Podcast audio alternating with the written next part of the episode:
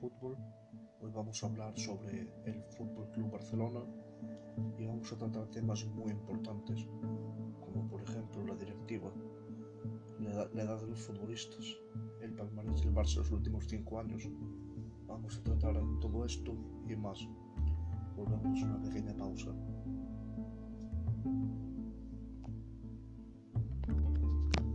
Vamos a empezar hablando sobre el tema Messi y de qué opino. Después de la entrevista que hizo Messi, hay muchas cosas que quedaron en el aire, como por ejemplo si es todo así como lo contó Lionel.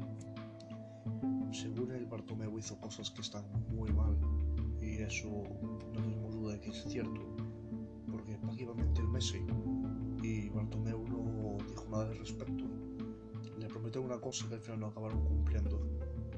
Eso es típico de directivo de Barcelona, que hablaremos en un rato de ello. Vamos a hablar de otro tema muy importante, que es la edad de los futbolistas de Barcelona. La mayoría de los futbolistas de Barcelona pasan de los 28 años. Es una edad muy alta para un futbolista. Eh, entre estos está en primer lugar Suárez con 33 años, Piqué con 33 también, Messi con 33 y Busquets con 32 entre muchos otros. ¿Qué opino yo de esto y cómo son las cosas? El Barça necesita sangre joven para seguir. Suárez se va a ir. Piqué en poco se va a ir también. Busquets lo mismo y Messi también. Messi tenemos todos claro que en un año ya no estará en Barcelona porque él no quiere estar y eso como aficionado del Barcelona me duele pero es una realidad que el Barça en sus últimos años no está teniendo muy buenas andaduras por Europa. Bueno, hablando de Europa y del Barcelona, os voy a decir sus últimos títulos desde el 2015, que fue cuando ganó su quinta Champions. El Barcelona del 2015, 5 años, ganó una Champions, un Mundialito, una Supercopa de Europa, cuatro ligas, cuatro Copas del Rey y dos Supercopas de España. Fuera de España solo ganó una Champions, un Mundialito y una Supercopa de Europa. En estos 5 años y diréis, son bastantes títulos. Sí, la verdad es que son bastantes títulos, pero no suficientes para un equipo del tamaño de Barcelona, uno de los mejores equipos del mundo y de la historia. Y esto es debido a factores que ya comenté, la directiva, la edad de los futbolistas, entre ellos muchos más, por ejemplo los fichajes de Barcelona y las salidas. El Barcelona en los últimos años ya ha fichado jugadores de muy buen nivel, pero que no demuestran. En Griezmann nos gastamos 120 millones, pero al final Griezmann no juega la posición adecuada y no es capaz de rendir a su máximo nivel. También está Dembélé, que nos costó más de 120 millones, que el Barça no supo sacar provecho, porque es un jugador que llevaba 6 meses jugando en el Borussia Dortmund y no le dio tiempo a estallar, pero el Barcelona lo fichó.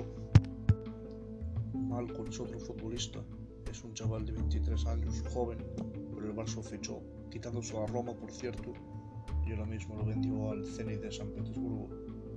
Pero bueno, esto demuestra que Barcelona en los últimos años anda muy finos para fichar. Lo bueno que tiene que aprovechar es la cantera. Tenemos canteranos de muy alto nivel, como por ejemplo Ansu Fati. Ansu Fati jugó de un partido en España contra Ucrania marcó un gol y provocó un penalti.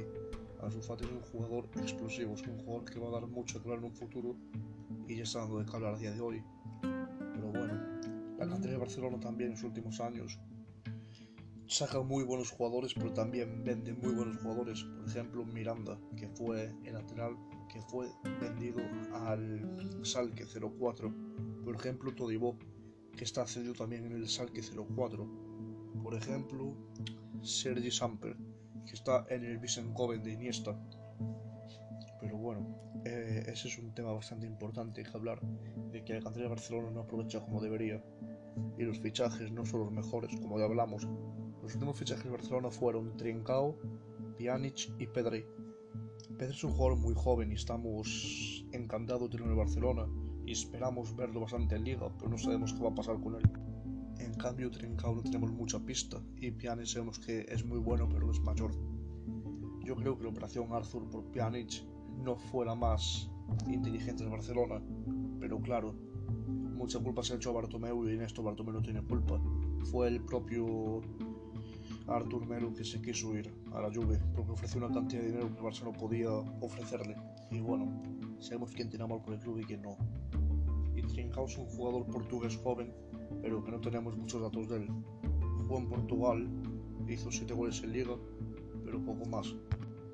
No tenemos mucho más información sobre él. Es un fichaje que es extraño para el Barcelona.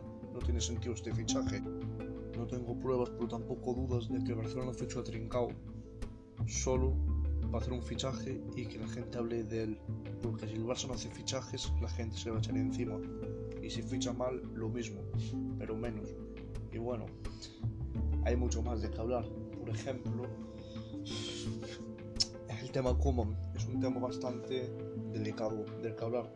El Barcelona hizo dimitir a Valverde, hizo dimitir a Setién, y bueno, son entrenadores que al final no cuadraron en el estilo Barcelona. No cuadraron. Y son entrenadores que lo hicieron muy bien en sus, en sus otros equipos. Por ejemplo, Setien lo hizo muy bien en el Betis. Esa Europa League, el Betis la jugó muy bien.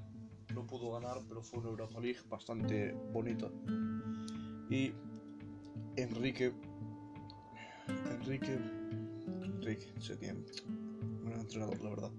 Y bueno, también está Ernesto Valverde, que Ernesto Valverde en Athletic de Bilbao dio muy buenos resultados el tiempo que estuvo allí. También fue futbolista de este equipo, al igual que el de Barcelona.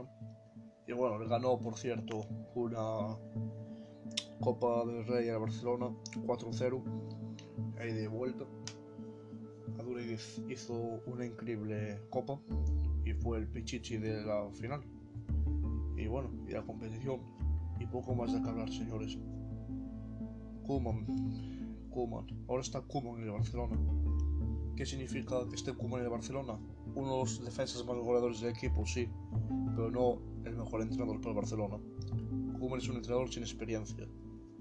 Hace 13 años entrenó al Valencia, pero ¿qué pasó? Que quitó la plantilla a Canizales, Albelda y Ángulo. El capitán una leyenda del club y una estrella del equipo. Y eso no se tomaron a bien y dividió la plantilla. Mayoría de la gente estaba en contra de él y después de 23 partidos, donde consiguió en 23 partidos solo 7 victorias, fue destituido. Y después en más equipos españoles tuvo problemas con otros jugadores, por ejemplo con Joaquín, de que no habla maravillas la verdad.